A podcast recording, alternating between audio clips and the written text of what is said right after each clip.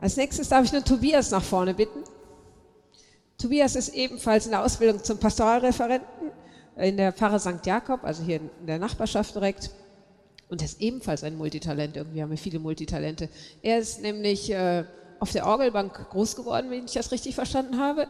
Ist äh, musikalisch äh, sehr aktiv und auch sehr begabt und äh, kennt auch echtes Arbeiten. Er hat nämlich lange in einem Kino äh, als Vorführer und als Teamleiter gearbeitet.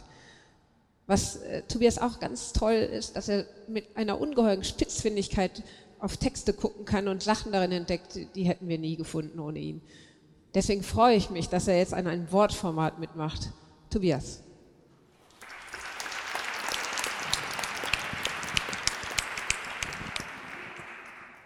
Dankeschön. Also sowohl, ja, danke. Also sowohl euer Applaus als auch die Vorstellung von Ursula sind quasi sowas wie Gnade, nämlich vollkommen unverdient. Ähm, und sie hat eines charmant verschwiegen, was ich noch vor der eigentlichen Predigt vorwegschieben muss. Ich bin eigentlich ein bisschen schüchtern. Das ist einmal die reine Wahrheit. Das zweite Mal glaubt es einem keiner, wenn man auf einer Bühne steht mit einem Mikro in der Hand und drittens hat es eine unglaubliche Wirkung bei Frauen.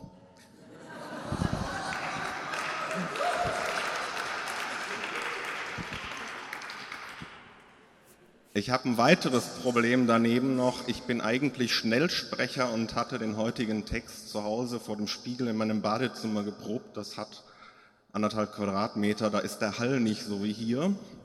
Stellt euch also bitte vor, ich hätte bereits fünf Minuten referiert mit einer netten Anekdote über Karl May, den Schuh des Manitou, wetten das und wäre zu dem Schluss gekommen, dass der Humor nicht bei allen Menschen derselbe ist und dass Respekt sehr leicht eingefordert werden kann von anderen, aber es nochmal eine ganz andere Sache ist, wenn einer von mir Respekt fordert.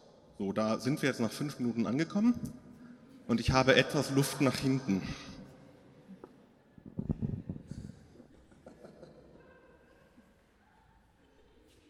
So, nachdem ich den Kollegen amüsiert habe, ich habe, Ursula deutet das schon an, zwölf Jahre im Kino gearbeitet. Ähm, ja, und, und da hat man verschiedenste Aufgaben. An dem Abend, von dem ich euch heute erzählen will, hatte ich Dienst an der Theke.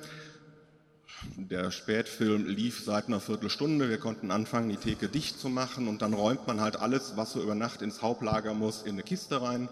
Die stand zwischen mir und meiner Kollegin. Die Kollegin stand irgendwo da hinten. Wir hatten die Kiste zwischen uns gestellt und warfen Gummibärchen, saure Brezeln und was nicht alles, alles in die Kiste rein.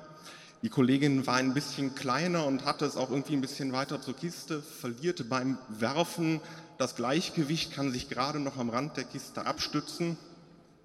Ich guckte rüber, die Situation war eh schon leicht albern und mir rutschte raus, du hättest das auch nur sagen müssen, wenn du in die Kiste möchtest.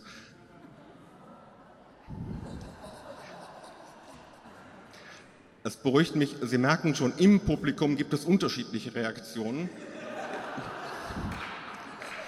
Das kommt darauf an, wo Sie jetzt mental stehen, das erkläre ich jetzt.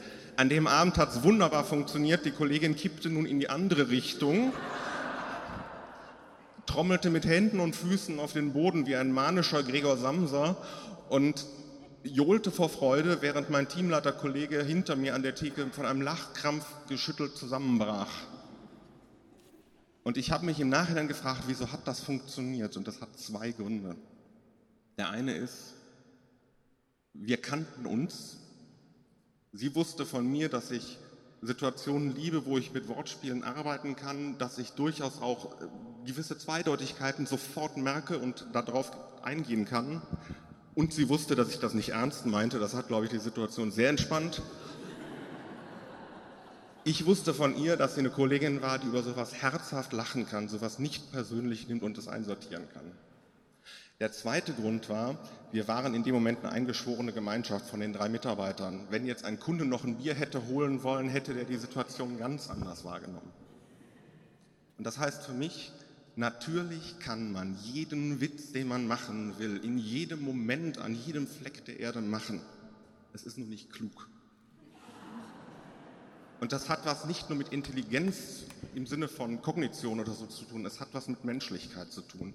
Und wenn wir jeweils einzeln auf die kleine bescheidene Art, die wir können, an einem Königreich Gottes bauen, was immer das auch im Detail heißen mag, dann sind das die Momente, über die man nachdenken muss, wo man den anderen erst wahrnimmt und dann mit ihm in Interaktion tritt. Das, das ist Beziehung, wirklich in Beziehung treten. Jetzt gab es natürlich in dem Kino durchaus auch Vorgesetzte, Teamleiter, Kollegen und sogenannte Untergebene, also die Kollegen, die wirklich die Arbeit gemacht haben, die mir persönlich dann doch auch irgendwann mit ihrem Verhalten unglaublich auf die Nerven gingen. Und da konnte es sein, dass mir auch schon mal ein Satz entfuhr, der zielgerade das Ziel traf, aber nicht besonders höflich war. Und das sind, glaube ich, das, das erweitert die Perspektive beim Humor.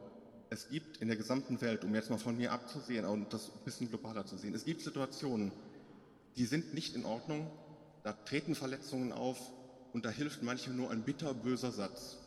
Einer meiner persönlichen Helden ist Kurt Götz, ein Mann, der heute vollkommen zu Unrecht vergessen und auch völlig zu Unrecht verstorben ist, der in den 30er Jahren, also er war Theaterschriftsteller, oh, ihr seid so charmant, ähm,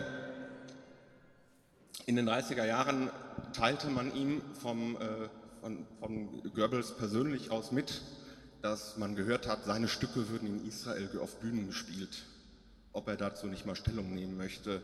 Und er schrieb den grandiosen Blick zurück, er sei total bestürzt und entsetzt, er findet, das ist eine Unverfrorenheit. Und er bittet um Repressalien. Und es mögen doch bitte an diversen deutschen Theatern jetzt jüdische Stücke gespielt werden als Rache. Ist böser Humor. Das ist ein Humor, den wir heutzutage fast uns nicht mehr vorstellen können, weil er nämlich wirklich etwas riskiert. Aber er hat mit Verletzung zu tun. Und das ist das Zweite, was zu der steilen Endthese überleiten soll, mit der ich euch dann auch gleich entlassen möchte. Wenn irgendwann nicht nur zwischen Einzelnen von uns, sondern für alle dieses Königreich Gottes entsteht, dann wird es da keinen Grund mehr haben für Satiren, für Sarkasmus, für Ironie. Nicht, weil das irgendwie zensiert würde, sondern weil es keinen Anlass mehr gibt. Und das ist der Zustand, in dem ich Gottes Gelächter ansiedle.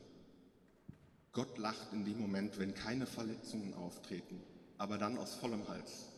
Und das ist der Grund, warum für mich persönlich Gottes Lachen in meinem Kopf immer so ein bisschen klingt wie ein neugeborenes Kind, das sieht, wie man Papier zerreißt, wie Furo der Glücksdrache oder wie Elmo aus der Sesamstraße. Dankeschön.